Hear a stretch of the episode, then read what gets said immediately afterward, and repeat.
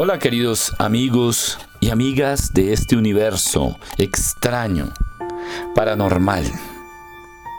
Un universo que quisiéramos darle una explicación en la mayoría de los casos. Y en este universo, plagado de miles y miles de cosas, hay pensamientos que a veces no son compartidos. Lo digo por experiencia propia, ya que he tenido tal vez la, desgracia de que por simplemente opinar diferente a los demás, básicamente eso se convierte en una trampa de doble filo. Una trampa en la que a veces caemos incautos y si no la sabemos manejar, desafortunadamente esta trampa se puede convertir en el peor de nuestros enemigos.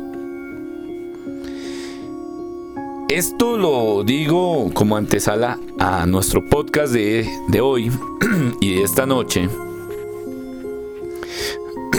porque en este universo atestado de muchas cosas, surgen personajes bastante interesantes que nos narran historias también bastante interesantes. Ya lo tuve como invitado en mi podcast de narraciones de horror y misterio, contándonos acerca del gran enigma que para muchos representa el libro de Dean Cooks, Los ojos de la oscuridad. Un libro que parece deformó o se deformó a través de los fake news en el que parecía estaba escrita la famosa profecía de el coronavirus. Y miren que ha sucedido algo muy extraño después de esto. A mí me llegó un audio de, de, de una persona X, la cual me dijo que en el libro de Mario Mendoza, Lady Masacre, existe también la misma teoría. No voy a abrirme en detalles, lo voy a dejar ahí en stand-by porque obviamente no es el tema de esta noche. Pero para que se vayan alistando, porque seguramente sacaré un especial referente a ese enigma de Lady Masacre. Un libro que se escribió hace siete años, si no estoy mal. E increíblemente parece que tiene consignado ahí, escrito, esa profecía. Nuestro invitado esta noche, el señor Mauro Vargas, a quien pues le estoy muy agradecido por la participación aquí en el podcast. Y aparte de ello, me doy cuenta que es un gran experto en la temática de misterio, de terror, ya que es un coleccionista, es un coleccionista de unos tesoros literarios, algunos muy, muy, muy difíciles de conseguir, se han convertido en esto, y otros tal vez no. Él eh, dirige La Plena Noche. La Plena Noche que usted lo puede encontrar ahí en redes sociales, allí en Instagram y pueden contactarlo también directamente a Mauro. Hoy, uy, me disculpan ese gallo, hoy, hoy va a participar de una manera diferente. Nos va a adentrar en un enigma que quiero que él mismo lo desarrolle. No voy a adelantar absolutamente nada para esta noche, sino dejemos que Mauro se encargue de ilustrarnos con esos famosos enigmas en este podcast de misterio. Bienvenidos. En Estados Unidos, en el año 1974, una mujer que se llamaba Carla Morán se acercó a las instalaciones de la Universidad de California desesperada pidiendo ayuda. En el departamento de psicología la atendieron y el líder del equipo de investigación de ese momento eh, le preguntó qué era lo que le pasaba. Y ella sencillamente le dijo, hay una fuerza invisible, sobrenatural, muy poderosa, que me viola por las noches. Esta mujer era viuda, vivía en su casa con sus cuatro hijos y noche tras noche, desde hacía ya un buen tiempo, sentía que algo se apoderaba de ella, que alguien tomaba sus extremidades y la penetraba una y otra vez. Eran unos ataques que para ella no tenían ningún tipo de explicación, que no tenían origen posible, que no tenían tampoco ningún tipo de motivación. Sin embargo, las señales eran evidentes. Su cuerpo estaba lleno de moretones y tenía laceraciones en lugares casi imposibles para ella. En la espalda, en las piernas, tenía incluso mordidas. Y todo eso fue lo que le contó a los psicólogos de la Universidad de California. Y ellos por supuesto decidieron aceptar la investigación partiendo desde los conocimientos que manejaban. Empezaron a indagar en el pasado de la vida de Carla Morán, seguramente convencidos de que estos ataques eran infligidos por ella misma y tenían origen en algún trauma que ella estaba intentando superar y no había podido. Ella por supuesto estaba segura de que no se trataba de ninguna cosa personal. Eh, en efecto ella aseguraba que sentía como la tocaban y cómo esta fuerza invisible la tomaba y la violaba cada noche. Pero era tal lo inexplicable de este asunto que ella misma estaba dispuesta a convencerse de que se trataba de una locura, de que se trataba de un trauma, de que se trataba de un problema que venía del interior de ella. No obstante, eh, la realidad era mucho más evidente que este tipo de explicaciones psicológicas. ¿Por qué? Eh, los hijos de Carla Morán aseguraban que escuchaban a su madre gritar en la habitación y su hijo mayor, que en ese momento tenía 16 años, fue incluso víctima de los ataques de esta entidad sobrenatural. Alguna noche escuchó a su madre gritando, se levantó, salió de su habitación y fue a la habitación de su mamá y la encontró encima de la cama, sacudiéndose, tratando de liberarse de la opresión de esta fuerza invisible. El hijo intentó ayudarla, pero sintió como de un golpe durísimo la apartó o lo apartó del cuerpo de su madre y lo lanzó al otro lado de la habitación. La frustración llegó muy pronto para Carla Morán. Ella se estaba dando cuenta que la investigación, que las indagaciones psicológicas no estaban sirviendo para nada y que los psicólogos tampoco estaban dispuestos a abrir su mente a otras posibilidades. Así que la ayuda vino del Departamento de Parapsicología, que por supuesto estaba en contra de los procedimientos de los psicólogos en la facultad eh, de la Universidad de California. Ella, sin otra salida, decidió aceptar la ayuda de los parapsicólogos y estos entendieron que estos ataques sobrenaturales podían provenir de, algún incubo o de algún sucubo. Así que decidieron tomar el caso y seguir adelante. Lo primero que hicieron fue disponer de un equipo de investigadores para que se instalaran en la casa de Carla Morán. Allí pusieron cámaras eh, a rodar video día y noche y estuvieron todos atentos al momento en que se presentara esta manifestación. Ellos contaban que a veces en una ocasión estaban en la cocina conversando y vieron como de un gabinete se abría una puerta y salía un sartén volando por toda la habitación hasta estrellarse en la pared. Ellos por supuesto se levantaron e investigaron, eh, creyendo que se trataba de algún truco que había preparado Carla Morán para impresionarlos, pero se dieron cuenta que no había nada oculto detrás de los, de los anaqueles. Y pronto pudieron atestiguar el hecho. Carla Morán está en su habitación y empezó a gritar. Los investigadores se fueron a la habitación y se dieron cuenta cómo se sacudía y trataba de liberarse de esta entidad sobrenatural, tal como le pasó al hijo. Ellos por supuesto no se metieron porque según lo contaba el hijo, eh, cuando este muchacho se metió a sacar a su madre de esa situación, al ser empujado al otro lado de la habitación, esta entidad sobrenatural le oprimió el brazo y se lo fracturó. Así que los investigadores lo que hicieron fue tomaron sus cámaras y empezaron a fotografiar. Y sacaron dos fotografías que le dieron la vuelta al mundo en ese momento y que se pueden encontrar en internet si ustedes buscan el caso de Carla Morán.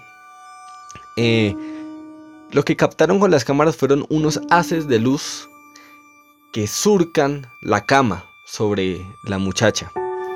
eh, ellos por supuesto afirmaban que en persona lo que veían era unas bolas de luz dimensionales. Tenían cuerpo, tenían estructura y todos afirmaron verlas en ese momento. Incluso este tipo de energía que se alcanzaba a proyectar en el aire, que ellos decían parecía como si fuera un espectáculo láser. Obviamente en esa época no había tecnología para hacer eso de manera tan sencilla. Eh, a veces tomaba forma humana. Ellos dicen que alcanzaron a ver cómo esta, este tipo de energía eléctrica dibujaba la figura de un cuerpo masculino enorme. Carla Morán también decía que no era una la, la entidad la que la violaba, pero otras dos, mucho más pequeñas, la que tomaban posesión de sus extremidades y le impedían moverse para estar dispuesta al, al ataque sexual. Eh, los investigadores tomaron estas fotografías y con estas pruebas en su mano decidieron hacer un experimento eh, de tipo conductista. Se llevaron a Carla Morán para la Universidad de California. Allí en el gimnasio lo que hicieron fue construir una casa de cristal que emulaba eh, de manera fidedigna la casa original donde vivía Carla Morán. Dispusieron los muebles, las puertas, todo en la misma posición para tratar de que la entidad la buscara a ella, porque claramente ella era perseguida por esta entidad sobrenatural. Así que Carla Morán pasó varias noches durmiendo en esta casa de cristal bajo la estricta vigilancia de los investigadores. Lastimosamente, a pesar de que los ataques sexuales se efectuaron bajo el experimento supervisado por los parapsicólogos, a pesar de que todos vieron a la entidad tomar posesión de Carla Morán y violarla en la casa de cristal, las cámaras instaladas allí no pudieron captar absolutamente nada. Y esa fue la gota que derramó el vaso. Carla Morán había pasado por una pesadilla frustrante en donde ni la psicología ni la parapsicología habían podido solucionar el problema porque la entidad parecía no querer dar tregua y decepcionada naturalmente decidió abandonar los experimentos y dejar que la vida siguiera su curso. Carla Morán no vio otra opción que marcharse de su casa e irse a vivir a Texas. Y según cuenta ella, eh, en varias entrevistas que le hicieron después de estos episodios tan fuertes, la entidad nunca la abandonó. Siempre viajaba con ella y los ataques sexuales se siguieron presentando a lo largo de su vida, hasta que poco a poco fueron menguando y por fin pudo gozar, de algunos años de tranquilidad hasta que murió. Eh, es una cosa impresionante porque los hijos aseguran haber sido testigos de estos ataques e incluso sus vecinos decían que la escuchaban gritar cada noche cuando esta entidad la violaba una y otra vez. ¿Por qué les cuento esta historia? Porque es el telón de fondo de una novela que ha tratado de reflejar el padecimiento de Carla Morán de manera muy fiel.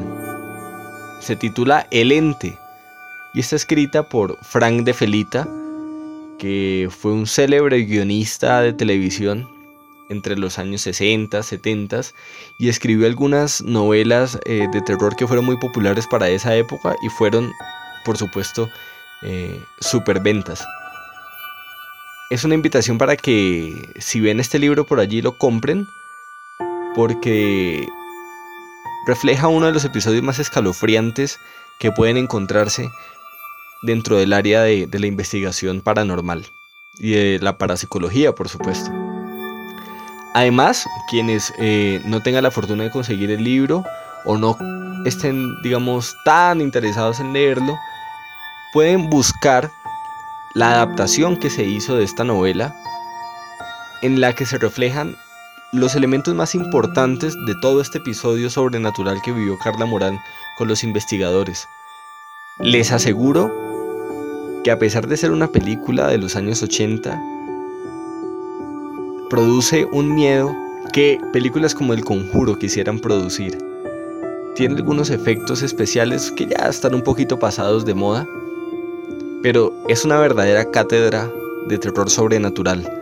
Es una de las grandes películas de Casas Encantadas, una de las grandes películas que tratan el tema de los fantasmas, con un agregado, y es la violencia con la que esta entidad ataca a su víctima. Eh, la protagoniza Barbara Hershey, que es una de las grandes actrices norteamericanas de ese momento, que probablemente muchos las tengan presentes como la mamá eh, autoritaria y mala leche en el cisne negro.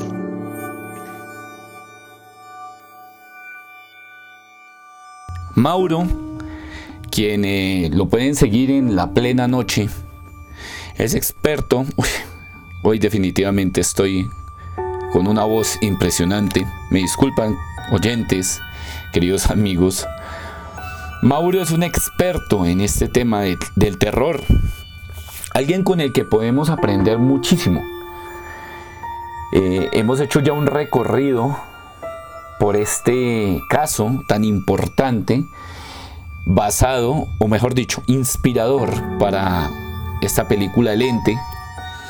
Y seguramente Mauro debe tener un gran arsenal de, películas de terror que nos, nos las va a compartir en próximos podcasts, en narraciones de horror y misterio.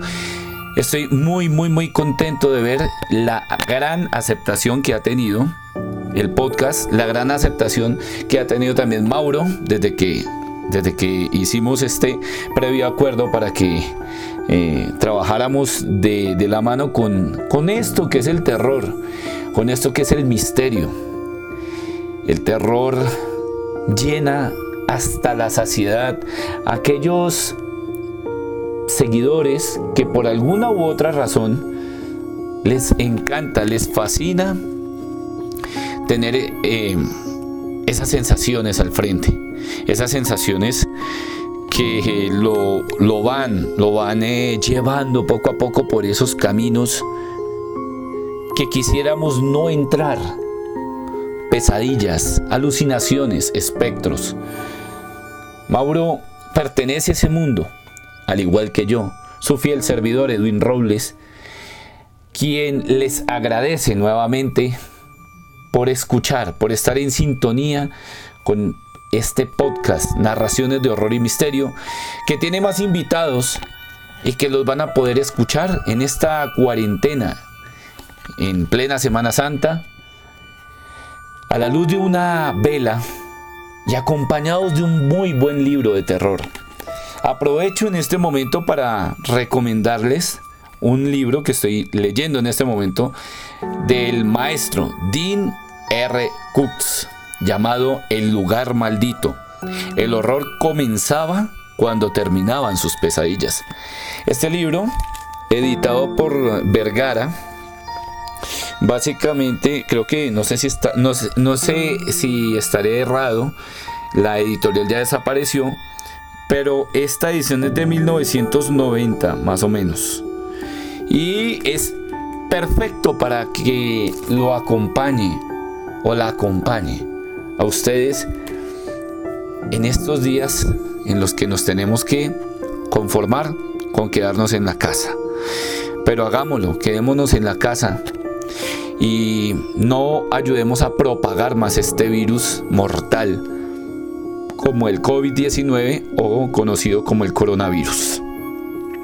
Ya saben dónde me pueden seguir en mis redes sociales. En Twitter estoy como arroba robles raya. En Instagram estoy como Robles Edwin, aquí en su gran podcast como narraciones de horror y misterio. Y también estoy en eh, YouTube como eh, Universo Paranormal ER. A Mauro, a Mauro Vargas, lo pueden seguir en La Plena Noche. ¿Quién será nuestro siguiente invitado en estos podcasts de misterio? Esperen, esperen que muy pronto, coming soon, tendremos otro nuevo invitado. Adiós y pasen una muy feliz velada.